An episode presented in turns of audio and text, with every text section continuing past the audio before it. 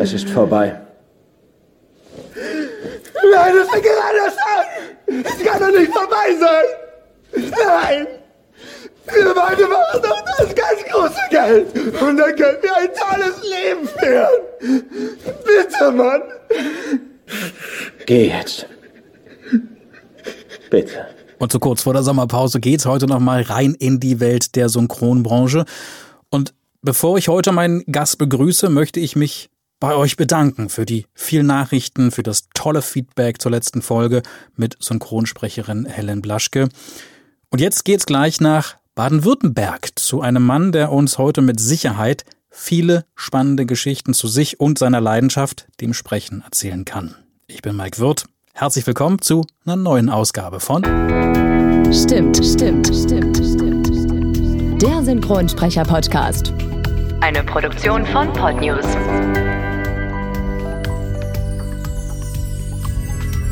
Und heute per Skype verbunden mit Kevin Kaspar. Er spricht Games, Imagefilme, Werbung, Dokus, Fernsehsendungen, Hörspiele, Hörbücher und vor allem, na klar, Synchron. Hallo Kevin, schön, dass du da bist. Schönen guten Morgen, ich freue mich hier zu sein. Dank Corona können wir uns mal wieder nicht live treffen, wie so viele deiner Kolleginnen und Kollegen. Aber ähm, ein Hoch auf die moderne Technik. Ja. Via Skype verbunden. Da freue ich mich, dass du Zeit gefunden hast. Es freut mich auch sehr. Wir gehen mal auf deine ähm, Person ein. Du bist gebürtiger Schwabe. Ich hoffe, man hört's nicht mehr. Kannst du Schwäbisch noch? Kannst ja, ich kann schon ein bisschen Schwäbisch, aber ich versuche immer, ja, dass man es nicht so hört. 29 genau. Jahre jung, lebst in ja. Stuttgart, bist verheiratet und hast eine kleine süße Tochter. Ja. Und bevor wir mal so auf die einzelnen Sachen eingehen, die du ja so bisher gesprochen hast, spulen wir mal auf Anfang zurück, also dahin, wo alles begann mit dem Sprechen. Du selbst schreibst auf deiner Homepage, habe ich gelesen, dass das Sprechen dein Beruf, aber vor allem auch deine Leidenschaft ist. Wann hast du denn ja. für dich entdeckt, dass professionelles Sprechen wirklich genau dein Ding ist? Ich war in Ausbildung zum Polizeibeamten und habe in, im Rahmen dieser Ausbildung gemerkt, dass irgendwie da, dass da was fehlt. Ja, mhm. Dass es irgendwie nicht so ganz 100% das ist, was mich vollkommen erfüllt. Und dann dachte ich irgendwann, so mit 23 oder so oder 22, weiß ich gar nicht mehr. Ich war auf jeden Fall Anfang 20 und dann dachte ich, ich muss irgendwie was anderes machen. Irgendwas, was irgendwas mit Kunst. Ich hatte mhm. bis dahin noch überhaupt gar keinen Bezug. Ich war weder in der Theater AG noch sonst irgendwie ähm, künstlerisch tätig. Aber ich dachte doch, da, da gibt's mit Sicherheit noch irgendwas für mich, was irgendwie interessant ist. Und dann habe ich begonnen, ähm, ja, so Amateurtheater zu spielen und habe das so ein, zwei Jahre lang gemacht und habe dann aber auch wieder gemerkt, ja, irgendwie da fehlt immer noch was. Ne? Ich möchte das jetzt irgendwie richtig machen. Ja. Und, aber das, ähm, das während deiner Ausbildung, aber nach wie vor oder hast du die dann abgebrochen? Ich war in Ausbildung und habe das dann so nebenbei, nebenbei so ein bisschen als Hobby gemacht mhm. und ja, dann dachte ich, nee, irgendwie das muss, das muss noch besser gehen und habe dann ähm, ja so angefangen so ein bisschen in meiner Sprache zu arbeiten. Ich kam ja aus dem Dialekt, den habe ich mir komplett abtrainiert mit Hilfe von diversen Coaches und Fortbildungen und habe dann irgendwann auch mal eine Chance bekommen, synchron zu sprechen in einem kleinen Stuttgarter Studio. Es gibt mhm. genau ein Studio in Stuttgart, äh, wo ich äh, synchron sprechen durfte. Und das war natürlich mein allererstes Mal, auch so das erste Mal, wo ich irgendwie professionell Kunst gemacht habe. Mhm. Und das war dementsprechend auch äh, mit viel Nervosität verbunden ja. und äh, wenig Erfahrung anfangs noch. Und ja, ich hatte aber dann Blut geleckt ja. und habe dann mich für einen Synchronsprecher-Workshop in Berlin bei der Agentur Stimmgerecht damals äh, mhm. angemeldet. Der ging ganze zehn Werktage lang und der wurde geleitet von ähm, Susanne Schwab und äh, Heike Schrötter mhm. und ähm, Heike meinte dann auch irgendwie am Ende des Workshops, hey Kevin, du hast Talent, bleib da dran, mach da weiter. Und das Problem war nur, dass ich eben in Stuttgart gelebt habe. Ja. Und ähm, ich habe dann angefangen, mich nach, äh, nach irgendwie Frankfurt, Offenbach am Main und Frankfurt und nach München zu bewerben, äh, zu diversen Synchronstudios. Und dann gab es tatsächlich so die ein oder anderen Synchronstudios, die mich dann mal für ein Ensemble eingeladen haben. Mhm. Ich habe denen aber natürlich, ich musste denen verklickern, dass, dass es für mich vollkommen okay ist, diese Fahrtkosten und die, den Aufwand in Kauf zu nehmen. Ich meine, nach München von Stuttgart sind es ja immer, immerhin äh, zweieinhalb Stunden ja. Autofahrt oder auch Zugfahrt und ähm, das musste ich den Aufnahmeleitern erstmal wirklich verdeutlichen. Aber manche waren da wohl ganz angetan davon, dass ich da wirklich sehr äh, dahinter war und engagiert und das unbedingt wollte und äh, haben mir dann auch Chancen gegeben und so habe ich immer mehr Chancen bekommen und irgendwann ging das nicht mehr so ganz mit der Hauptarbeit, die ja. ich ja da noch hatte, überein. Das heißt aber, du hast deine Ausbildung zum Polizeibeamten beendet. Ich habe sie beendet und ich habe diesen Beruf auch ausgeübt. Mhm. Und hast dann irgendwann gesagt, okay, das war's mit der Laufbahn als Polizist. Jetzt widme ich mich dem Sprechen so war der Plan, aber wie man sich denken kann, geht das mhm. natürlich nicht einfach so ähm, mit so einem scharfen Cut. Ne? Das ist ja, ja. das ist nicht unbedingt 100% möglich. Ähm, das war eher so ein fließender Übergang. Ich bin dann, ähm, ich, unsere Tochter kam dann zur Welt und dann haben wir gesagt, ich, wir nutzen jetzt die Möglichkeit, dass ich in Elternzeit gehe und während dieser Elternzeit ähm, ziehen wir nach Berlin, was mhm. wir tatsächlich auch getan haben und dort bin ich zwar dann, naja, offiziell in Elternzeit, aber ich, natürlich, ich verwirkliche mich in der Zeit in Berlin als Synchronsprecher, was auch wunderbar funktioniert hat. Meine erste Anlaufstelle war wieder Heike, Heike Schrötter. Mhm. Ich habe sie angerufen, habe gesagt, du Heike, du hast damals gesagt, wenn du in Berlin wärst, würdest du mich buchen. Ähm, wie sieht's aus? Und sie hat mich gebucht. Okay. Buchen lassen. Ne? Und das heißt, dann ging es quasi, als du, wir kommen ja gleich noch zu dieser Geschichte, mhm. äh, ne, warum nicht mehr Berlin, aber während du in Berlin gelebt hast mit deiner Familie, ging es dann schon so Schritt für Schritt aufwärts? Ja, ich war ja immer noch relativ neu. Ich kam ja eigentlich auch in München aus dem Ensemble. Ne? Ich mhm. war ja kein, ich war ja kein großartiger Rollensprecher zu, zu der Zeit. Ich habe ein paar Voice-Overs gemacht und, und Ensembles, aber ich war da irgendwie erst seit zwei Jahren und das auch nur so ein bisschen nebenher als Synchronsprecher tätig. Insofern kannte man mich in Berlin auch nicht und mhm. ähm, dadurch, dass eben Heike mir gleich eine Rolle gegeben hat, das waren dann irgendwie 30 Takes in äh, Tuka and Bertie. Das ist so eine ganz coole äh, Comic-Serie gewesen, mhm. wo auch sie selbst die Hauptrolle gesprochen hat. Da habe ich dann eben mich mal zeigen können ne? und dann habe ich das wohl auch ganz gut gemacht. Diesen Dirk, diesen, diesen Hahn, das war so, das war so ein Comic-Hahn, das war okay. irgendwie ganz cool. Wie war die das für dich? Ich meine, das war ja letztendlich das wirklich das ich sag mal, das erste Mal so richtig, ne? Mit einer, mit einer, mit einer kleinen Rolle. Mhm, also, da war ich schon sehr, sehr nervös, aber ja. ähm, Heike hat es ganz gut abgefedert. Also die kannte mich ja schon aus diesem Workshop und wusste, dass ich mich da schon ganz gut gezeigt habe und hatte mhm. das auch sehr, sehr gut in Erinnerung, obwohl dieser Workshop ja schon fast zwei Jahre her war. Aber das rechne ich hier hoch an, dass sie mich dann auch mhm. gleich geholt hat. Und die BSG, das war bei der Berliner Synchron, damals noch Berliner Synchron, heute heißt sie ja anders, mhm. die hat mich dann weiterhin gebucht. Da hatte ich dann eine Episoden-Hauptrolle in Love, Death and Robots. Nach der Fische hieß, glaube ich, die Episode.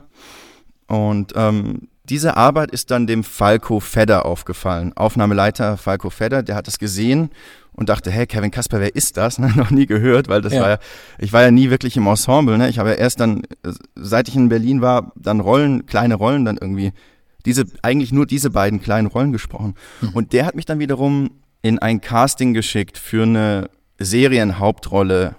Der nackte Regisseur ja. wurde bei der VSI synchronisiert und die, diese Rolle habe ich bekommen. Und dann hatte ich irgendwie, noch bevor ich so richtig im Ensemble gelandet bin in Berlin, irgendwie eine Serienhauptrolle. Mhm. Und natürlich gab es da noch wahnsinnig vieles, was ich noch lernen musste. Ich war ja eigentlich noch relativ am Anfang, aber irgendwas war da wohl, was den Regisseuren und den Aufnahmeleitern gefallen hat, an der Art und Weise, wie ich das interpretiert habe. Und so bin ich dann da reingekommen und ge gesehen worden. Natürlich kamen dann auch nicht nur noch Rollen, es kamen dann durchaus auch immer mehr Ensembles. Das, heißt, das hat sich dann angeglichen ja. irgendwann.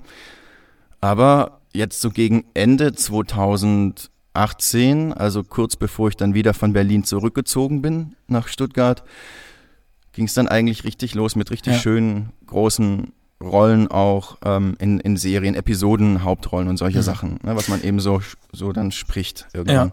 Ja. Be bevor wir zur Geschichte kommen, warum du dann wieder von Berlin zurück in deine Heimat gezogen bist, gehen wir nochmal ganz kurz rein in deine erste, war das eine Hauptrolle beim nackten Regisseur? Ja, ne? Ja, das war ja. der Toshi. Ja. Der Das war die doch so die zweitgrößte Hauptrolle neben der neben der Haupthauptrolle sozusagen, mhm. die von Gerrit Schmidt-Voss gesprochen wurde. Wir hören mal ganz kurz rein in so einen ja, kleinen klar. Ausschnitt. Äh, ja. Kevin Kasper in Der nackte Regisseur. Hey Alter, ich habe uns einen Superkoordinator in Hawaii klargemacht. Er heißt Jimmy. Und Jimmy wird mit dieser Pornogöttin für uns die Verhandlung führen. Na, was glaubst du? Wie, wie hat er die da wohl rumgekriegt? Vielleicht hat er ja geblufft. Japans größter Regisseur dreht seinen ersten Hollywood-Film. So, und äh, die lief bei oder läuft bei Netflix oder? Das war Netflix, ja. Mhm. Worum geht es ganz genau in dieser Serie? Es geht um äh, die Entstehung der Pornoindustrie in Japan. das ist, glaube ich, in den 70er Jahren okay. äh, ist das an, angelegt. Ähm, und zwar ist da ein, äh, ein japanischer Kaufmann und der scheitert irgendwie kläglich an seinem Beruf und sucht sich dann neue Wege und trifft irgendwie auf so eine Untergrundgestalt, diesen, diesen Toshi, so ein Typ mhm. von der Straße. Und der Toshi, äh, der ist schon so ein bisschen in so schmierige Geschäfte involviert, mhm. die aber alle so ein bisschen so, so schwarz und im Untergrund ablaufen. Und ähm, die schließen sich zusammen und er mit seinen Businessfähigkeiten und Toshi mit seinen Kenntnissen gründen dann irgendwie eine, ja, eine Pornoindustrie. Und das okay. ist eine wahre Geschichte. Ah. Ja, das ist wohl so oder zumindest so ähnlich. Natürlich wurde das dann nochmal entsprechend dramaturgisch aufbereitet, aber Natürlich. so ist das ungefähr abgelaufen. Okay. Und wie war die Arbeit generell für dich? Ich meine, das war deine erste wirklich große mhm. Rolle. Wie war das Einsprechen für dich? Also dadurch, dass ich das Casting hatte, kannte ich ja die Rolle schon etwas. Das Casting war unfassbar aufregend ähm, für mich. Äh, Philippa Jake hat die Regie gemacht, die einfach ein unfassbar lieber Mensch ist und ähm, gleich gehört hat, das ist der Sound, den ich brauche für diese, für diese Serie, die mhm. der Kevin da rüberbringt. Aber sie, sie wusste auch, dass ich noch nicht so lange dabei bin. Ich meine, man hat mich ja auch nicht vorher nicht gehört irgendwo. Mhm. Und, ähm, und hat mich da aber wirklich ganz lieb an der Hand genommen und, und mich durch dieses Casting äh, geleitet und gesagt, ja, ich will, dass du diese Rolle bekommst, weil ich finde, dass du 100% darauf passt. Mhm. Und ähm, deshalb arbeiten wir jetzt so lange, bis das, bis das stimmig ist und bis alle überzeugt sind, dass, dass du derjenige bist, der das sprechen soll. Und äh, das haben wir gemacht und so kam es und dann, dann habe ich das bekommen und dementsprechend bin ich dann auch am ersten Aufnahmetag schon noch nervös gewesen, aber nicht mehr ganz so nervös, weil ich kannte schon so ein bisschen das Setting und ähm, ich habe mich wahnsinnig auf diese Rolle gefreut, weil die wirklich wie die Faust aufs Auge irgendwie gepasst hat gleich. Das mhm. war, das vom, war vom Charakter cool. her oder von der Stimmlage oder? Vom Zugang. Okay. Der künstlerische Zugang zu dieser Rolle irgendwie. Also ich hatte das Gefühl, ich verstehe, wie er spricht, ich verstehe, wie er Dinge meint. Ja, schon eine interessante Persönlichkeit, so ein Straßentyp eben. Und mhm. Wenn du irgendwie als Anfänger noch nicht alles so perfekt beherrschst, dann machst du manchmal intuitiv ganz interessante Dinge, die vielleicht irgendwie auch, auch, auch spannend sind. Also du, du sprichst manchmal auch Dinge anders, als es vielleicht jemand machen würde, der schon seit Ewigkeiten da drin ist und, mhm. ähm, und irgendwie hat das aber alles gematcht. Okay. Die Art und Weise, wie ich, wie ich da rangegangen bin. Wie lang haben die Aufnahmen gedauert? Ich glaube, wir haben für die, für die eine Staffel ungefähr ein oder anderthalb Monate äh, produziert, natürlich nicht am Stück. Mhm. Jetzt müssen wir mal zu dieser ich glaube, schon etwas traurigen Geschichte kommen. Äh, ich hatte ja anfangs gesagt, ne, dass du mit deiner kleinen Familie eher in Stuttgart lebst. Wir müssen ja sagen, wieder in Stuttgart lebst, denn mhm. bis vor einer Weile, ich glaube bis vor einem Jahr ungefähr, ja. ne, hast du noch äh, in Berlin gewohnt. Jetzt Nö, eigentlich jetzt erst, also bis Dezember tatsächlich oder Januar so. eigentlich. Okay. Januar dieses Jahr. Also ganz frisch quasi mhm, nach Stuttgart frisch. zurückgezogen. Halbes, dann, halbes Jahr jetzt. Dann bleibt der Bus noch die Frage, warum seid ihr wieder zurück in die Heimat? Naja, das hat schon auch was damit zu tun, wo ich herkomme, also wo ich auch ähm, so beruflich und familiär herkomme. Ich meine, ich, ich war ja nicht, nicht schon immer Sprecher. Hm. Und ich war ja nicht schon immer Kunstschaffender und ähm, habe da auch meine Frau, die, die mich ja schon vorher irgendwie kannte, so ein bisschen entwurzelt. Und sie ist einfach gern in Stuttgart und gern bei ihrer Family und die ja auch in Stuttgart ist und ihre Freunde und sie ist mir zuliebe mitgegangen nach Berlin. Aber mhm. es war von vornherein irgendwie klar, wenn es ihr da nicht gefällt, müssen wir zurück. Und sie ist halt auch eine sehr starke Person, die irgendwie ihr eigenes Leben führen möchte. Und in Berlin hat sich halt schon alles um mich gedreht. Ne? Das mhm. muss man schon ganz klipp und klar sagen. Sie war dann halt zu Hause mit unserer Kleinen und ähm, in Berlin ging es dann nur um mich. Und das ist auch so ein bisschen was, was man wissen muss, wenn man Synchronsprecher oder Schauspieler oder sich in irgendeiner Weise selbstständig machen möchte, muss man schon auch wissen, dass, dass man sehr viel Zeit und, und Kraft und, und Mühe investiert, um anzukommen, um da, um da hinzukommen, wo man hin möchte. Und man mhm. ist halt im Kopf auch immer bei der, bei der Arbeit. Also so ging es mir zumindest. Ich konnte auch zu Hause nicht abschalten. Und das sind so Dinge, die muss man wissen, wenn man diese, diese Tätigkeit macht, so schön sie auch ist. Mhm. Und ähm, naja, irgendwann musste man sich halt die Frage stellen, was ist denn wirklich wichtig für uns als, als Familie?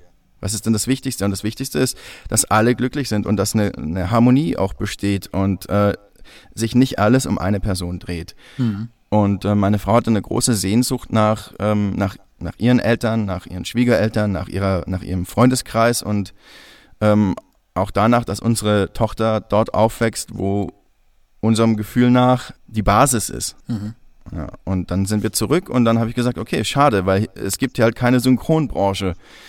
Ähm, ich habe mich dann wieder nach München beworben, mhm. wo ich auch tatsächlich wieder eine, eine, große Rolle in einer erfolgreichen Serie bekommen habe. Das ist eine erfolgreiche dänische Serie, heißt The New Nurses. Da spreche ich jetzt in der ersten Staffel eine große Rolle und die geht jetzt im Juli auch weiter in die zweite Staffel. Mhm das ist cool, aber natürlich habe ich hier in Stuttgart nicht mehr so diesen, diesen Anschluss. Ich war jetzt neulich wieder in Berlin, weil ähm, eine Rolle aufgetaucht ist, die ich in Berlin noch gesprochen habe. Die ist jetzt wieder aufgetaucht. Also bin ich auch nach Berlin gegangen und habe die gesprochen. Konnte am Rande dann auch noch äh, ein bisschen was für, für ein Computerspiel noch einsprechen mhm. und äh, habe dann bei der Berliner Synchron noch, noch ein Voice-Over mitgenommen und das war dann schon cool. Aber so im Großen und Ganzen muss ich hier in Stuttgart schon mich auch ein bisschen anders orientieren jetzt. Ja. Das ist leider einfach so. Und da hast bin du, ich auch Hast du mit dabei. deiner Frau darüber gesprochen, also wie du dich aber auch jetzt fühlst, nach, nach dem, was du dir in Berlin so ein bisschen aufgebaut hast äh, in, ja. in der Branche? War ja doch ein, ich sag mal, für dich als Synchronsprecher, als angehender Synchronsprecher doch ein Rückschritt, oder? Das ist es allemal, aber das Leben besteht aus Veränderung irgendwie und man muss schon gucken, dass es auch harmonisch ist. Also mhm. mir bringt ja das alles nichts, wenn ich nach Hause komme und, und ähm, da ist niemand glücklich. Mhm. Und klar, es, es gibt auch schöne Ecken in Berlin. Das ist ja gar keine Frage. Berlin kann auch wirklich sehr schön sein. Ähm, aber es ging ja nicht um die Stadt. Es ging um die, um die Heimat, um, um die Wurzeln. Und ähm, wenn du halt Familienmitglieder hast und eigentlich du selbst auch ein bisschen so tickst, ich bin ja eigentlich auch, auch so, dass ich, dass ich so meine Wurzeln brauche, mhm. um wirklich rundum glücklich zu sein, dann musst du irgendwann dir die Frage stellen, was zählt denn wirklich, wirklich mhm. im Leben? Und ähm, zumindest ist es vernünftig, sich die Frage mal zu stellen. Das macht mit Sicherheit nicht jeder, aber ähm, oder manche kommen auch auf ein anderes Ergebnis. Aber ich kam und wir kamen zu dem Ergebnis, dass es vernünftig ist, äh, zurück dorthin zu gehen, wo unsere Basis ist. Mhm. Und dass ich eben dann versuche, mich anderweitig in diesem sehr, sehr vielseitigen Bereich Sprecher zu verwirklichen. Bist du glücklich? Ich bin jetzt glücklich, ja. Hast du noch alte Berlin-Kontakte? Also wirst du jetzt äh, außerdem das eine Mal in, im März, wo du sagtest, da ist eine Figur wieder aufgetaucht, die du sprechen solltest, aber wirst du noch aus Berlin angefragt und kannst dann aber auch Aufträge annehmen?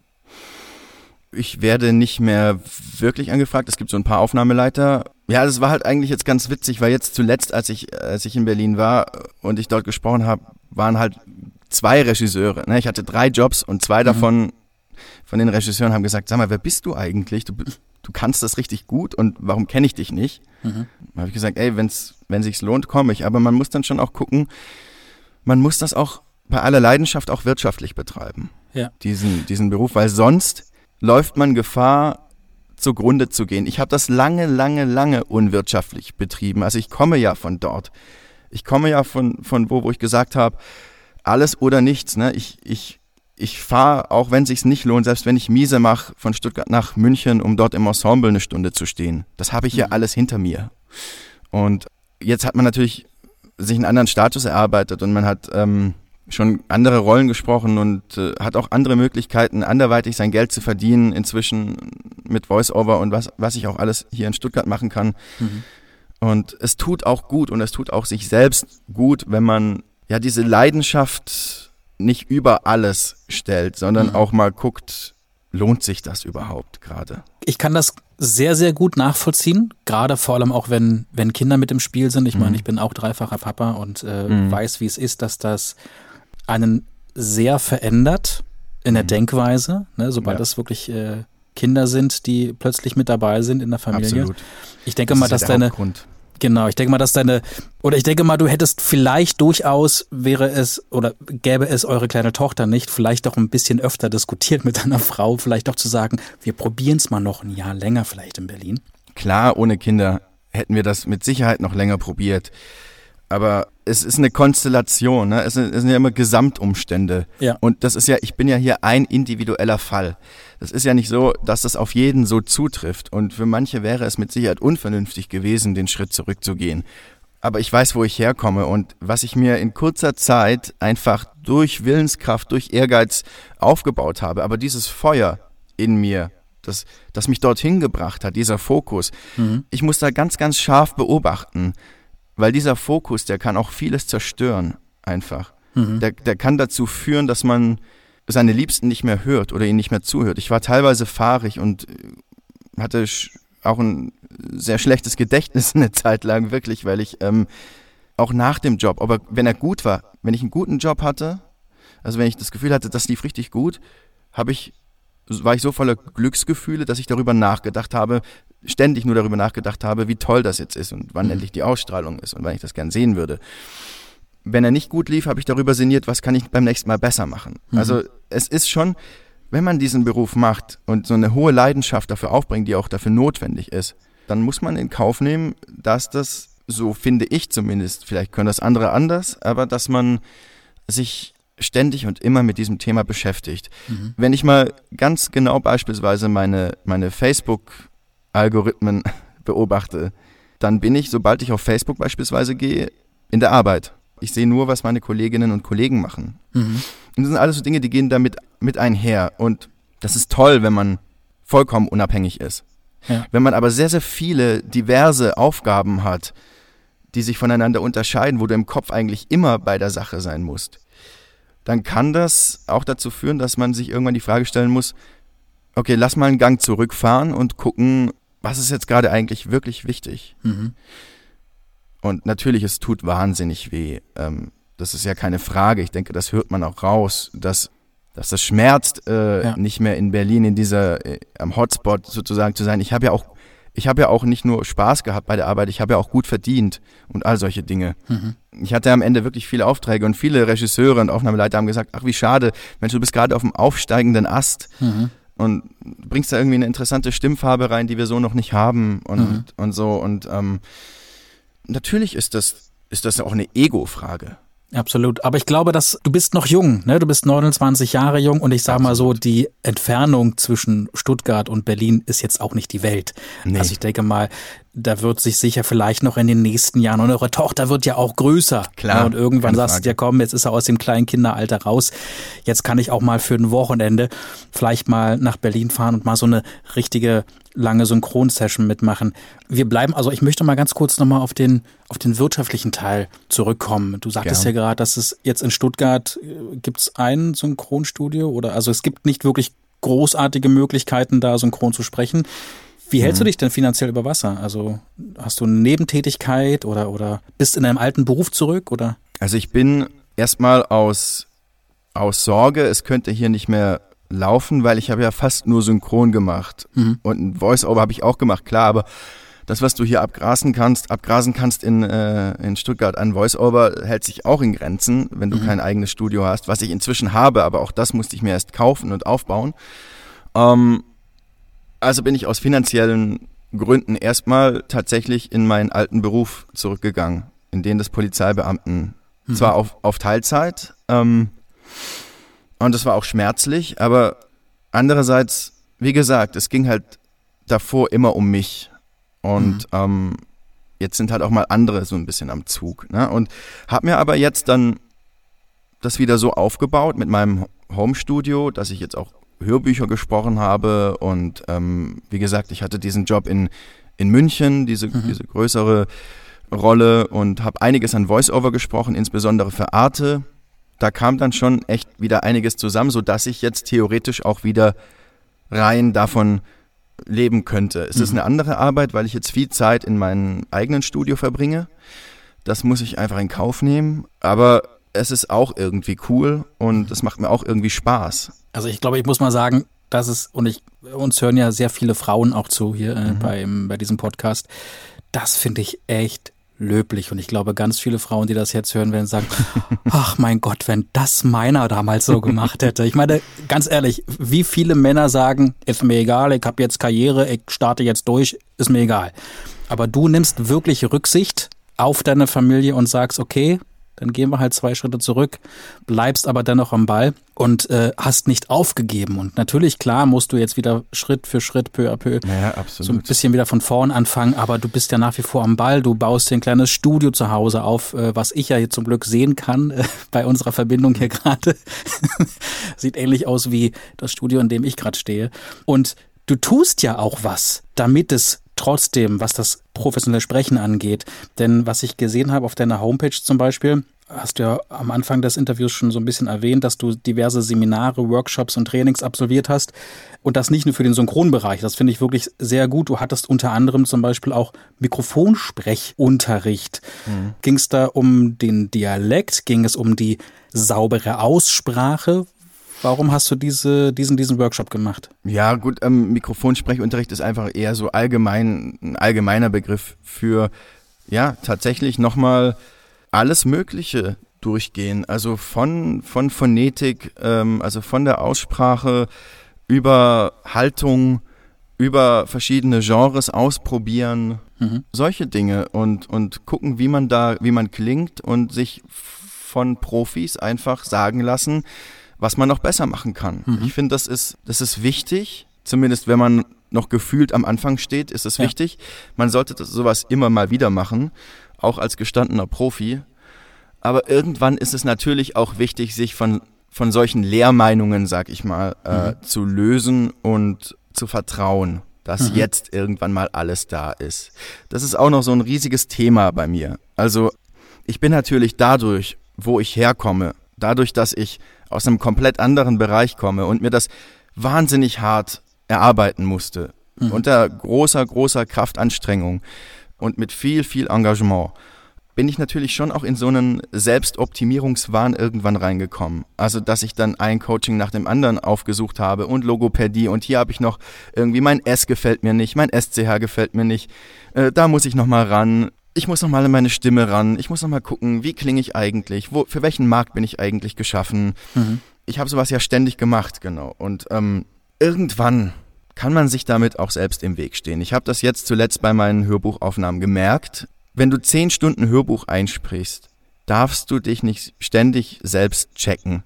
Du darfst nicht irgendwie ständig jemanden im Nacken sitzen haben, so einen kleinen Kevin oder einen kleinen Regisseur, der sagt, oh, das hättest du aber besser machen können oder das hättest du besser machen können. Mhm. Ähm, wenn du den ständig im Nacken sitzen hast, wenn du ein zehnstündiges Hörbuch einsprechen sollst, dann ist es Gift. Und auch das gehört irgendwann dazu und das kann dir kein Coach der Welt vermitteln, dass du eine innere Ruhe entwickelst und irgendwann mal dir selbst auch glaubst und sagst, ey, jetzt habe ich schon so oft gehört, dass ich das gut mache. Der Einzige, der es immer noch irgendwie scheiße findet, was ich Bist mache, bin selbst. ich selbst. Mhm. Ja, und, ähm, Bist du bei diesem Hörbuch an deine Grenzen gekommen? Es war halt, also die Vorgeschichte ist ja die, dass ich, dass ich aus dem Synchron kam und mir hier alles neu aufgebaut habe. Mhm. Insofern war das mein erstes Hörbuch für ein größeres Label, das ich halt allein in meinem Studio eingesprochen habe. Ich hatte natürlich diesen gewissen Druck, dass darauf weitere Aufträge folgen müssen. Wenn ich das jetzt nicht irgendwie perfekt mache, dann könnten die ja meinen, äh, dass ich nicht gut genug bin und mich nicht mehr buchen. Das war so ein mhm. bisschen so die, die Grundüberlegung anfangs und deshalb wollte ich es perfekt machen. Gleichzeitig hatte ich noch ein paar andere Termine zwischendurch und konnte natürlich auch nicht die vollständige Zeit nur dafür verwenden und es hätte aber eigentlich trotzdem gut reichen müssen. Mein Fehler oder das, das Toxische an der ganzen Sache war eigentlich, dass ich mich eben selbst aufgenommen habe und immer wieder die Möglichkeit hatte, mich auch selbst gegen zu checken. Mhm. Und wie ich vorhin schon sagte, das kann gefährlich sein, wenn man eigentlich so ein, so ein Selbstoptimierungstypus ist, mhm. der eigentlich immer weiterkommen möchte und sich immer hinterfragt, ständig. Mhm. Da wirklich in den Fluss zu kommen und sich einfach mal zu vertrauen und mal laufen zu lassen und auch mal über Fehler hinwegsehen und sagen, hey, ich habe jetzt diesen Fehler gemacht, ich weiß, aber wer weiß, wem der überhaupt auffällt. Ne? Vielleicht mhm. fällt das niemandem auf, außer mir, wenn ich hier oder da was undeutlich ausgesprochen habe oder jetzt irgendwie äh, die Figur versehentlich ein bisschen anders angelegt habe als, als zuvor. Vielleicht fällt das nur mir gerade auf. So, und an diesem Punkt bin ich nie gekommen, dass ich mir das irgendwie verzeihen konnte. Mhm. Und am Ende bin ich dann durchaus sehr in Stress gekommen, gewaltig in Stress ge gekommen. Und ähm, es war eine große Lektion für mich. Es hat geradezu einen Paradigmenwechsel äh, in meiner Denkweise befördert, mhm. dass ich gesagt habe, ey, guck da mal bei dir, was stimmt da eigentlich nicht? so jetzt überspitzt gesagt, mhm. ähm, dass du dich ständig selbst hinterfragst. Und das hat natürlich, wie ich bereits schon mehrmals gesagt habe, etwas damit zu tun, dass ich natürlich nicht als kleines Kind schon herangezogen wurde und in dieses Business hineingeleitet wurde und auf Händen getragen wurde, sondern ich musste mir das immer hart erkämpfen. Mhm. Und jetzt so diesen Punkt zu finden, wo du sagst, ja, aber ich bin eigentlich echt cool und ich klinge cool und alle sagen, dass ich cool klinge, also warum glaube ich es mir nicht selber? Das ist nochmal ein ganz schwieriger Schritt und das nehme ich mir auf jeden Fall für alles weitere, was da kommt, im Leben, nicht nur im Sprechen, vor. Bist du jetzt zufrieden nach der Hörbuchaufnahme? In Teilen mhm. bin ich sehr zufrieden. Man kann sich das Buch, denke ich, gut anhören. Mhm. Das ist wahrscheinlich wieder so ein Fall von, es ist eigentlich besser, als ich selbst denke. Hat es der Verlag schon gehört? Der, nee, nee, ist gerade im Schnitt. Okay, ist im Schnitt. Aber gab es da schon eine Resonanz? Gab es da schon irgendwie? Nein, noch gar nee, nichts. Nee, nee. Die haben viel zu tun und ähm, mhm. dementsprechend melden die sich erst wahrscheinlich, wenn das Ding fertig mhm. ist. Wir gehen mal so ein bisschen wieder zurück auf deine ganzen Ausbildungen, die du absolviert hast, wo du selbst sagtest, das ist mir sehr, sehr wichtig. Du hast unter anderem, habe ich gelesen, auch Synchrontraining genommen. Und zwar mit keiner geringeren als mit der Frau, die auch hier bei uns schon zu Gast war, mit Irina von Bentheim. Ja. Und ich weiß genau. ja, dass sie auch bei uns hier im Interview gesagt hat, ja, ich habe einen Ruf, ich bin streng, aber das hat äh, auch seinen Grund. Jetzt frage ich dich, wie war's? das Synchrontraining mit Irina von Bentheim? Ich war da noch ganz frisch in Berlin und ähm, dieses Synchrontraining stand, äh, fand statt im Rahmen eines, eines übergeordneten Coachings mhm. äh, mit Carmen Molinar, ähm, mit der Christian Rode Sprecherschule, mhm. wo, ich, wo ich allgemeines Mikrofonsprechen ähm, überhaupt mal so richtig gelernt habe. Ne? Wie setzt man Bögen und so und Betonungen. Mhm. Ähm, und im Rahmen dessen hatte ich einen Tag bei Irina von Bentheim. Und äh, ich weiß gar nicht, ob sie sich daran noch erinnert, weil sie macht das wahnsinnig oft und mit sehr, sehr vielen Leuten. Mhm. Aber sie hat mir gesagt, dass es, sie war also wieder erwarten alles andere als streng zu mir, sondern sehr angetan. Und mhm. ich wusste es nicht einzuordnen, weil ich wusste nicht, wie sie zu anderen ist.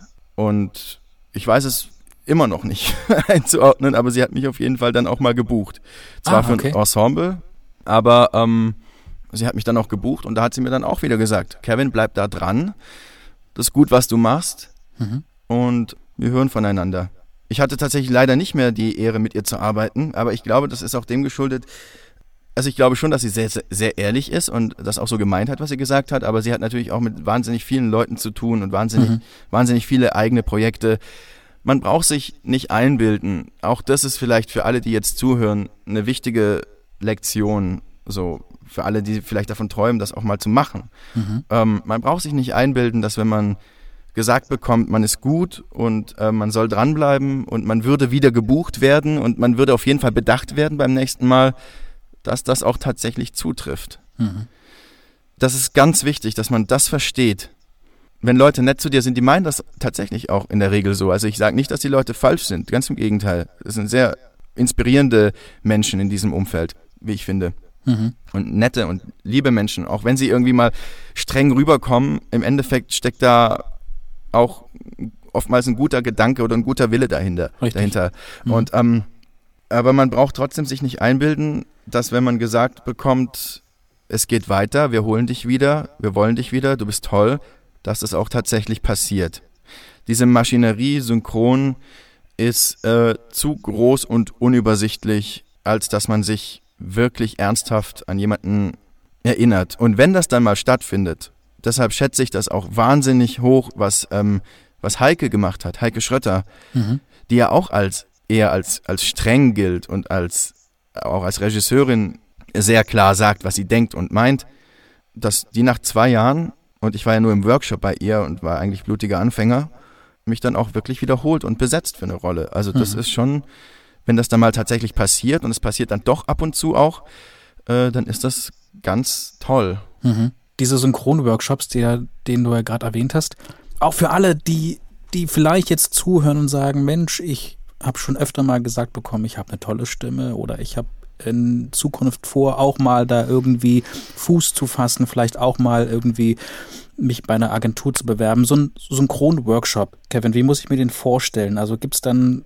so eine Art Gruppe aus, aus angehenden Synchronsprechern und es gibt dann so verschiedene Situationen, die ihr nachstellen müsst, Rollentausch und so weiter? Oder wie ist dieser Workshop aufgebaut? Also dieser eine, den ich wirklich gut fand, und da müssen wir vielleicht tiefer drauf eingehen, ähm, mhm. generell auf diese ganze Fortbildungs- und Workshops, Workshop-Industrie, die sich um dieses Themenfeld äh, herumrankt und entwickelt hat. Da müssen wir vielleicht nachher noch mal ein bisschen genauer drauf eingehen. Mhm. Aber dieser eine, von dem kann ich berichten, ne, also dieser zehntägige bei Susanne Schwab und Heike Schrötter, der war der war zum einen richtig gut und, und nachhaltig und zum anderen, also wie war der aufgebaut? Die erste Woche mit Susanne, da hat man wirklich so tatsächlich allgemeines Sprechcoaching gemacht in der Gruppe. Wir waren, wir waren, ich glaube, sechs oder sieben Leute und das war aber schon echt die Obergrenze, wie ich finde. Mhm. Also mehr hätten es nicht sein dürfen, ähm, weil sonst nimmst du nichts mit. Mhm. irgendwie. Mhm. Und ich bevorzuge sowieso inzwischen individuelle Coachings eher als Gruppencoachings. Äh, das mal noch am Rande. Aber das ist dann auch irgendwie so ein Erfahrungswert. Mhm. Ähm, also die erste Woche mit Susanne, allgemeines Sprechtraining und dann ist man auch schon so ein bisschen ins Synchron reingegangen. Was ist eigentlich eine vier? Ne? Also der Taker, eins, zwei, drei und auf vier sprichst du. Mhm. Was ist das eigentlich? Und haben dann erste ja, Szenen tatsächlich auch schon gesprochen. So Take für Take eben, wie im Studio. Und mit Heike sind wir dann nochmal so richtig ins Detail gegangen. Da haben wir dann eigentlich nur noch an Szenen gearbeitet. Mhm. So, so, wie ich mich erinnere. Und es entstanden auch Demoaufnahmen und das war eigentlich einer der Hauptgründe, warum ich das überhaupt ursprünglich gemacht habe.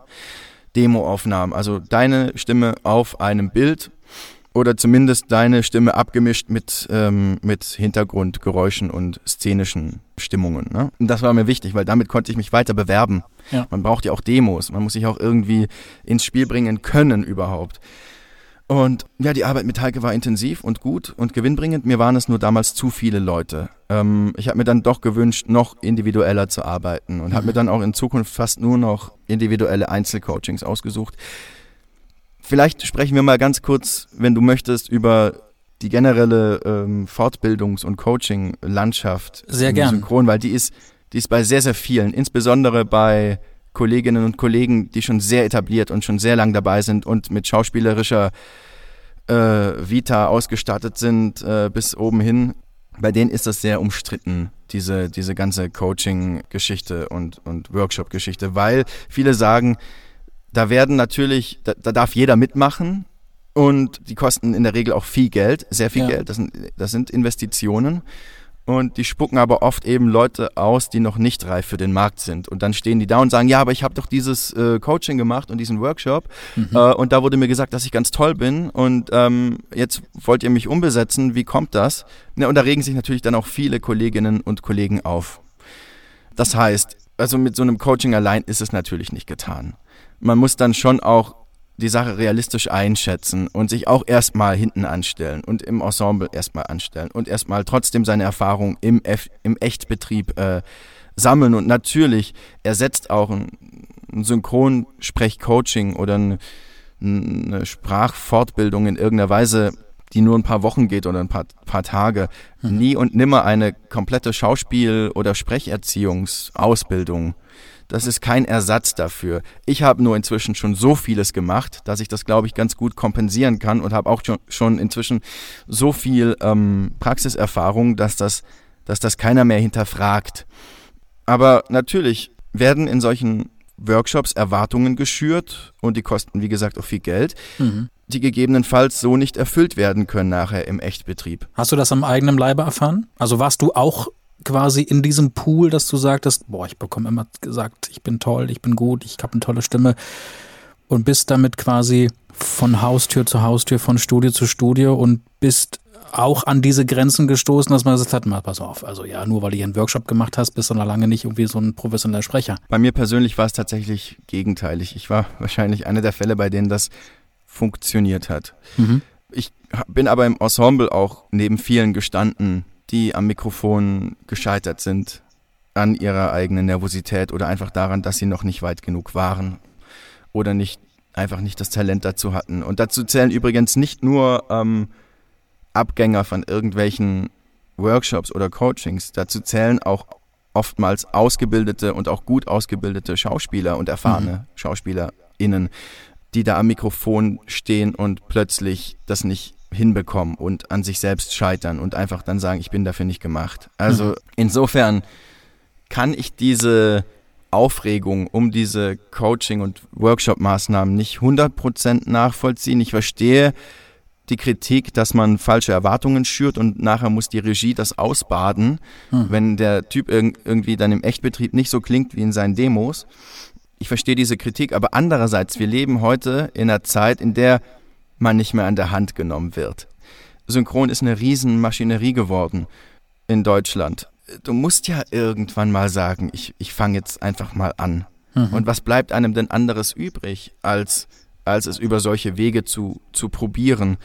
Früher war das vielleicht anders. Da, da, also gerade bei, bei vielen Kolleginnen und Kollegen, die einfach Söhne oder Töchter von Sprechern oder von Schauspielern sind, die werden da halt von vornherein rein, reingebracht in diese Szene und dürfen sich da ausprobieren und dürfen Fehler machen ohne Ende, bis es dann mal irgendwann klappt. Mhm. Ne, ich, ich bin da nicht neidisch. Das ist, das ist schön, dass es so ist und ähm, ich gönne das den Leuten. Aber du bist halt jetzt irgendwie Polizist und willst aber gern Sprecher werden. So, mhm. und bedeutet das, dass ich das nicht darf oder nicht kann? Oder, oder gibt es da trotzdem Wege, wie ich das mit viel Ehrgeiz und, und Leidenschaft und auch mit Talent, das gehört auch dazu, irgendwie vielleicht doch trotzdem schaffen kann? Und dann sind halt solche Workshops und Fortbildungen ein Weg, den man probieren kann. Ich bin dann, um auf deine Frage zurückzukommen, irgendwann später mal gescheitert. gescheitert. ich glaube, Scheitern ist ganz wichtig wenn es nicht direkt am Anfang ist, dann ist es irgendwie doof, weil mhm. ähm, dann macht man es vielleicht nie wieder. Aber da hatte ich dann schon Hauptrollen auch gesprochen und so und hatte dann irgendwie mal so sechs Takes bei, bei Martin Kessler, den man auch kennt. Äh, mhm. Und er war Regisseur. Und ich habe diese sechs Takes nicht so rübergebracht, wie er sie gern haben wollte. Das passiert. Und mhm. dann hat man da halt lange dran gearbeitet. Und ich glaube, ich musste ihn danach auch fragen, ja, wie war das denn jetzt äh, für dich? Weil ich bin es eigentlich nicht gewohnt, dass die Regie da nicht so glücklich ist mit dem, was ich anbiete. Ja, und es klang nicht sehr zuversichtlich, was er mir damit auf den Weg gegeben hat. Aber ähm, das ist jetzt auch schon über, ich glaube, über ein Jahr her. Und danach kamen noch ganz, ganz viele sehr, sehr gute Momente und sehr viel Lob und sehr viel Anerkennung und so dass man das dann irgendwann auch einzuschätzen weiß und er ist halt auch jemand, der macht das schon seit Ewigkeiten. Mhm. Und ich glaube, als er mitbekommen hat, dass ich kein ausgebildeter Schauspieler bin, dann ähm, das hat dann irgendwie auch nochmal seine Wahrnehmung beeinflusst. Aber ich, auch da glaube ich, es ist gut gemeint. Es ist nett gemeint irgendwo im Grunde und er will mich ja nur sozusagen auf diesen Markt vorbereiten. Mhm. Da muss man ein dickes Fell entwickeln und dann auch in sich gehen und einschätzen, wie habe ich das jetzt zu bewerten? Heißt das für mich jetzt, dass ich aufgeben soll, dass ich aufhören soll oder soll ich vielleicht irgendwie trotzdem das nochmal probieren? Ne? Und ähm, wie gesagt, es läuft. so, was soll ich sagen? Es das läuft ist, halt. Das ist doch gut so. Ja. Äh, weitermachen auf jeden Fall. Jetzt gehen wir mal wieder ein bisschen nach vorn zu deinen, zu deinen diversen Rollen. Ich meine, äh, du hast jetzt schon einiges äh, sprechen dürfen. Was waren denn so für dich persönlich die interessantesten ähm, Rollen, die du bisher sprechen durftest? Also ganz klar ist äh, Toshi mhm. von Der nackte Regisseur. Das ist, die hat mir wirklich am aller, aller meisten Spaß gemacht. Und jetzt zuletzt New Nurses. Mhm. Diese dänische Serie, da geht es um die ersten Krankenschwestern in dänischen Krankenhäusern, also männliche Krankenschwestern in äh, dänischen Krankenhäusern. Das war so kurz nach dem Krieg, nach dem Zweiten Weltkrieg und äh, da gab es irgendwie Mangel an, an weiblichen Krankenschwestern und ähm, dann hat man Männer engagiert und hat das quasi probiert mit denen. Und es mhm. gab natürlich wahnsinnig viele Vorbehalte. Ja, die sind nicht feinfühlig genug oder die können sich nicht in die Patienten hineinversetzen und so. Und ich spiele da einen dieser männlichen Krankenschwestern, die auch so genannt werden äh, mhm. dort. Deshalb sage ich das auch so. Und das ist eine sehr sensible, eine sehr einfühlsame Rolle. Also genau das Gegenteil von diesem, von diesem Toshi, diesem Straßengangster. Ne? Das ist einfach eine komplett andere Rolle und äh, da muss man wirklich sehr, sehr sensibel sein. Er ist auch wirklich sehr zurückhaltend und da muss man auch gucken, dass man nicht zu laut spricht und dass man nicht mhm. zu selbstbewusst wirkt tatsächlich, äh, sondern dass man immer so eine Schüchternheit behält, aber natürlich trotzdem geführt und diese Sprechtechnik muss natürlich trotzdem da bleiben. Man darf nicht, man darf äh, irgendwie nicht seine Technik aufgeben vor lauter Einfühlungsvermögen. Mhm. und das ist irgendwie eine spannende Herausforderung. Das macht mir großen Spaß. Und bevor wir noch auf weitere Rollen eingehen, wir hören mal ganz kurz rein in diese Serie. Die lief oder läuft bei wo? Auf dem Sony Channel in, äh, bei Amazon Prime. Okay, wir hören mal rein. Kevin Kasper. Entschuldige, ich weiß, es ist schon sehr spät. Wie spät denn? Heute sind wir spazieren gegangen. Wir haben geredet und geredet. Wir haben sogar über Philosophie gesprochen. Sie ist klug und wunderschön. Und nett und reizend. Ja. Und sie duftet so herrlich. Du hättest ihre zarten Fesseln sehen sollen. Die fühlen sich an wie Seide. Indische Seide. Und dann erst ihre Lippen. Gern. Könnten. Könnten wir jetzt noch in der schlafen? Ja. Morgen ist ein harter Tag. Und ein schöner. Aber es gab auch eine wichtige Rolle. Love, Death and Robots. Genau. Für mich sehr ähm, prägend, ja, weil da bin ich zum ersten Mal aufgefallen also da bin ich zum ersten Mal einem Aufnahmeleiter danach aufgefallen, der mich dann weiterhin gebucht hat. Und das war aber auch eine Serie, ne? Das war eine Serie, aber das war eine Episodenrolle. Und wem, wem bist du da aufgefallen? Falco Fedder ist der Aufnahmeleiter. Und was, was hat er gesagt? Wie war, wie war so seine, seine Resonanz? Er ist mir dann irgendwann mal über den Weg gelaufen und hat gesagt, hey, das war echt, äh, echt cool, was du da gemacht hast. So. ah, du bist Kevin Kasper. Ja, ich habe das gehört. Love, Devin Roberts. War echt super. Ähm, muss man ja auch mal sagen, hat er noch gemeint. Was er genau damit gemeint hat, weiß ich nicht, aber offensichtlich hat es gefallen und ähm, das war cool. Wie hast du reagiert darauf? Ich habe mich sehr gefreut, weil ich war ja noch ähm, relativ jung in diesem in diesem Geschäft und mhm. ähm, und ne, man freut sich natürlich über positives Feedback. Das ist ja klar. Absolut. Ja. Wir hören mal ganz kurz rein in diese ja. Serie Love, Death and Robots. Kevin Kasper.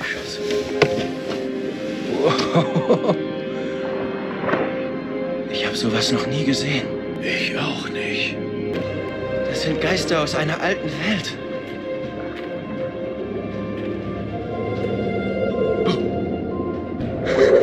Hast du das gesehen? Ach du, oh mein Gott. Ich kann sie spüren. Wahnsinn. Das ist so cool. Fischi, Fischi. Ich schwimme darauf. Ganz kurz, worum geht's? Das ist so eine Kurzgeschichte, die geht, glaube ich, auch nur so zehn Minuten. Mhm. Das ist ein sehr abgespacedes Fantasy-Format, äh, im, im Comic-Format. Ein junger Mann ist äh, mit seinem Vater, fährt durch die Wüste und äh, dann bleibt irgendwie der Wagen stehen. Und die kommen nicht weiter. Mhm. Und irgendwie finden die dann aber so zueinander wieder durch diese Situation und es wird Nacht und dann kommen aber plötzlich irgendwelche geisterhaften Wesen und, und verschlingen den jungen Mann. Also es ist ganz abgespaced und dann okay. ist das auch irgendwie schon vorbei. Mhm. Es ist total verrückt, aber es ist, es ist ein wahnsinnig erfolgreiches Format, äh, weil da irgendwie sehr tolle Künstler ähm, beteiligt waren wohl. Mhm. Okay. Äh, und jeder hat irgendwie so eine eigene ähm, Serie, jeder hat eine eigene Episode okay. beigesteuert. Du bist zwar noch nicht so lange in der Branche tätig, aber wenn du jetzt mal rückblickend ähm, Revue passieren lässt und man den Vergleich aufstellt, Serie und Film, weil du hast ja auch schon in einigen Filmen kleine Rollen synchronisieren mhm. dürfen. Was macht dir mehr Spaß, eine Serie oder Film? Ja, mir hat mir hat diese mir hat eine Filmrolle ganz ganz gut gefallen. Also na, naja, obwohl das ist eine gute Frage. Also ähm, Also beim Danke. Film ist halt das Coole, den sprichst du unter Umständen halt an einem Tag ein. Mhm. Und dann ist das Ding fertig. Und, äh, und bei einer Serie, die entwickelt sich halt. Und du hast halt die Möglichkeit, äh, drüber nachzudenken, irgendwie über die Tage und das dann für dich weiterzuentwickeln. Und dann gehst du wieder ins Studio mit neuen Ideen. So geht es mir zumindest. Mhm. Also ist es schwierig zu sagen, Mike. Ich, äh, ich kann es dir nicht genau sagen, ehrlich gesagt. Es hat beides seinen ganz speziellen Reiz. Gibt es eine Tendenz, für welche Rollen du vorzugsweise eingesetzt wirst? Ich wurde sehr, sehr oft für ähm, Menschen aus dem asiatischen Raum eingesetzt. Also sehr häufig für Menschen aus dem asiatischen Raum. Kannst du dir erklären, warum? Äh, ich glaube, weil ich eine helle Stimmfarbe habe, die aber trotzdem eine gewisse Tiefe mitbringt. Und irgendwie scheint das zu greifen. Dementsprechend auch für dunkelhäutige Darsteller. Das ist tatsächlich häufig der Fall. Doch. Also vorzugsweise asiatische Darsteller und auch öfter mal dunkelhäutige. Ja. Und ganz oft eben Menschen, die irgendwie so nicht ganz den geraden Weg einschlagen. Also ich Okay. bin oft irgendwie, ich bin, ich werde oft eingesetzt für Darsteller oder für, für Personen, die, die so ein bisschen aus so einer Schattenwelt kommen oder so, so, du, so von der Straße kommen. Mhm. Okay. Äh, Vielleicht habe ich da einfach einen guten Zugang zu, ich weiß es nicht, oder irgendwas scheint da zu greifen. Aber du fühlst Mein- dich wohl damit. Ich fühle mich super wohl damit. Schwerer fällt mir tatsächlich die schwierigsten Rollen generell, finde ich, sind die, wo du so ganz gerade sein musst. Also ich habe auch mal, ich habe mal, da gibt's leider keinen Ausschnitt, den ich jetzt parat hätte. Den kann man mit Sicherheit auch irgendwo finden im Internet. Aber ich habe auch mal so einen Anwalt gesprochen.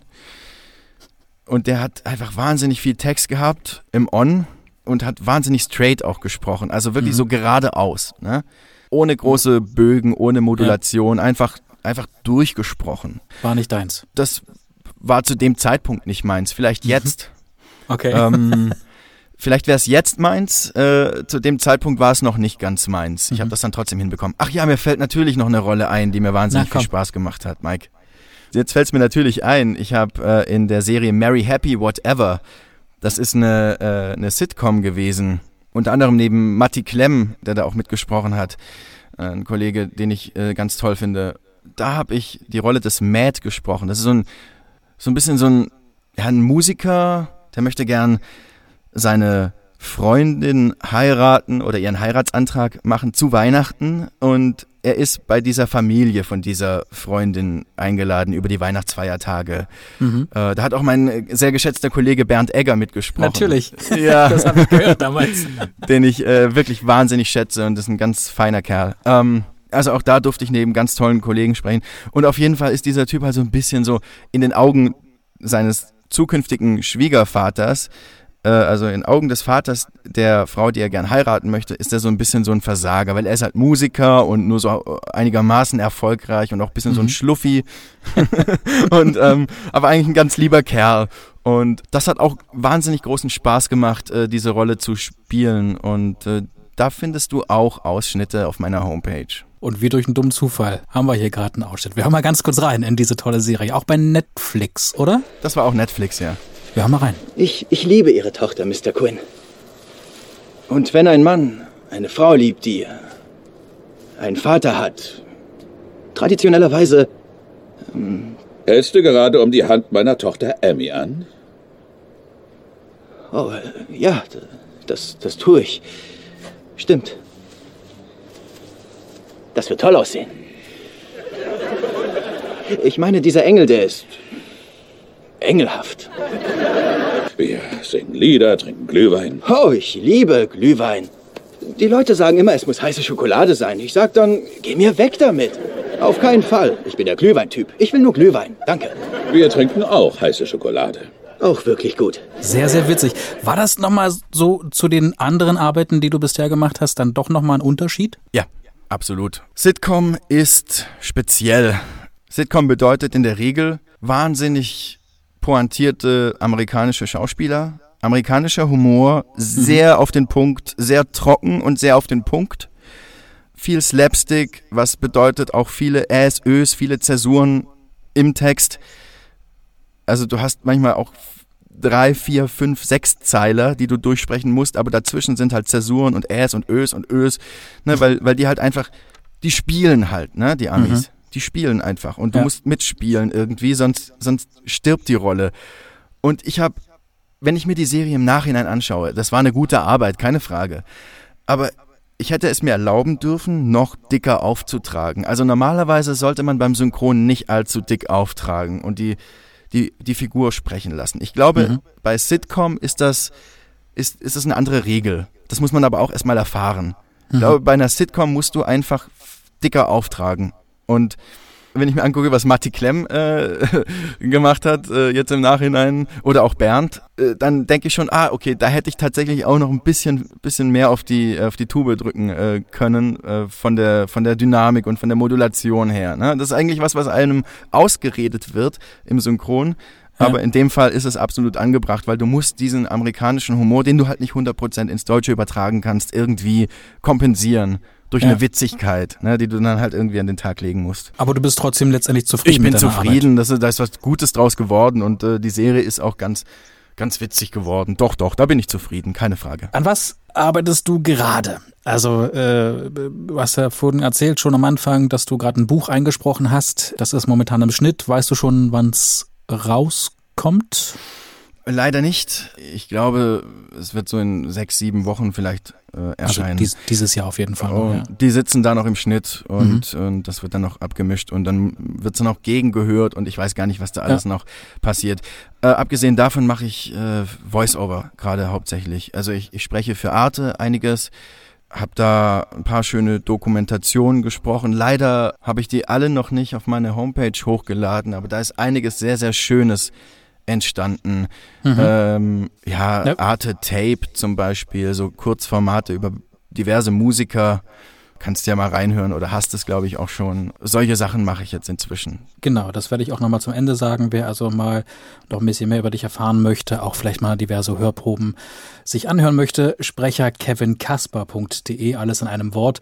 Und da findet man auf jeden Fall noch ganz viele Infos und auch diverse Hörproben. Und auch, und das fand ich sehr interessant, mal so eine komplette Liste, was du bisher alles schon gemacht hast. Denn auch dort konnte ich herausfiltern, welche ähm, Workshops, welche Trainings du schon mittlerweile absolviert hast, ähm, mhm in welchen Rollen du, egal ob Ensemble oder kleine Nebenrolle oder auch Hauptrolle schon sprechen konntest. Und das war für mich, für die Recherche auf jeden Fall, für dieses Interview sehr, sehr hilfreich. Also dafür ja. schon mal vielen Dank für dieses detaillierte auf die Homepage stellen. Kevin, wie schaut's aus in diesem Jahr? Ich meine, immer noch ist Corona in aller Munde. Wie schaut's äh, mit, mit Sommerurlaub 2020 bei euch aus? Kroatien. Meine Frau äh, hat äh, Verwandtschaft in Kroatien. Mhm. Sie ist äh, selbst halbe Kroatin und dementsprechend haben wir dort ein Haus, natürlich, wie es sich gehört. Mhm. Und da geht es jedes Jahr hin. Und dieses ihr, Jahr wieder für drei Wochen. Kroatien. Habt ihr Angst trotzdem? Also habt ihr oder habt ihr zumindest Corona irgendwo im Kopf und so, so eine Art Respekt? Also ihr müsst ja hinfliegen, ganz klar. ja, wir fahren, wir fahren mit dem Auto. Ach, ihr, ah, okay. Wir haben Corona im Kopf, wir haben Respekt vor Corona und schauen uns auch äh, quasi wöchentlich an, was es da gerade so für Urlaubs Reisenempfehlungen äh, gibt, wie man sich verhalten oder nicht verhalten soll. Aber ich weiß, dass man nach Kroatien durchkommt mit dem Auto aktuell. Mhm. Die Frage ist natürlich, wie man sich dann vor Ort verhalten muss. Ne? Mhm. Aber du musst dich auch hier in Deutschland irgendwie verhalten, Corona-mäßig. Wir wünschen auf jeden Fall dir und deiner kleinen Familie einen richtig tollen Sommerurlaub 2020 und auch beruflich natürlich weiterhin sehr, sehr viele Aufträge. Wenn es dann aus dem Urlaub zurückkommt, gibt es dann schon Neues, woran du dann arbeiten darfst? Hm, aktuell nicht, aber das ist ja in der, in der Szene, ist das eben so, dass man relativ kurzfristig mhm. seine Jobs bekommt und das muss man eben auch wissen, ne? darauf muss man sich einlassen. Ja. Auch hier in Baden-Württemberg ticken die Uhren zwar etwas langsamer, aber auch nicht so, dass man schon Wochen und Monate vorher planen kann. Das geht nicht. Ja, aber ich bin sehr zuversichtlich und ich habe am Anfang schon gesagt, von dir wird man auf jeden Fall äh, in Zukunft noch sehr, sehr viel hören. Davon bin ich überzeugt. Und ich will von dir auch noch sehr viel hören. danke. Und ich danke dir für deine Zeit und äh, wirklich deine sehr spannenden Eindrücke, Erfahrungen und Geschichten und äh, wünsche euch jetzt erstmal einen schönen Sommerurlaub und ich hoffe, dass wir uns dann bald mal in Berlin live und persönlich kennenlernen. Das wäre mir eine große Freude. Bis dahin. Bis Kevin Kasper, ich danke dir für dieses danke. tolle Gespräch. Mach's danke. gut. Mach's gut, Mike. Ciao. Kevin Kaspar. Schön war's. Und wer übrigens, habe ich ja gerade schon gesagt, noch mehr über ihn und seine bisherigen Tätigkeiten erfahren möchte, geht mal auf seine Homepage sprecherkevinkaspar.de, alles in einem Wort. Und äh, da gibt's noch mehr Hörproben zu vielen tollen Sachen, die er gesprochen hat. Und ich danke euch erstmal wieder fürs Zuhören. Wir machen mit Stimmt eine kleine Sommerpause, melden uns dann ab dem 11. August zurück. Und schon mal vorab, in diesem Jahr gibt's hier noch tolle Geschichten von unter anderem äh, Synchronsprecher Sascha Rotermund, Ralf David, Ronald Nietzsche und gleich nach der Sommerpause starten wir mit einer geballten Ladung Action. Er spricht unter anderem Schauspieler wie Nicolas Cage oder auch Vin Diesel. Zu Gast am 11. August hierbei stimmt Synchronsprecher Martin Kessler. Bis dahin, euch allen einen schönen Sommer 2020. Passt auf euch auf und bleibt mir gewogen. Euer Marc Wirth. Macht's gut. Tschüss. Stimmt, stimmt, stimmt, stimmt, stimmt. Der Synchronsprecher-Podcast. Eine Produktion von Podnews. Alle Folgen und weitere Podcasts bei Podnews und allen wichtigen Podcast-Portalen.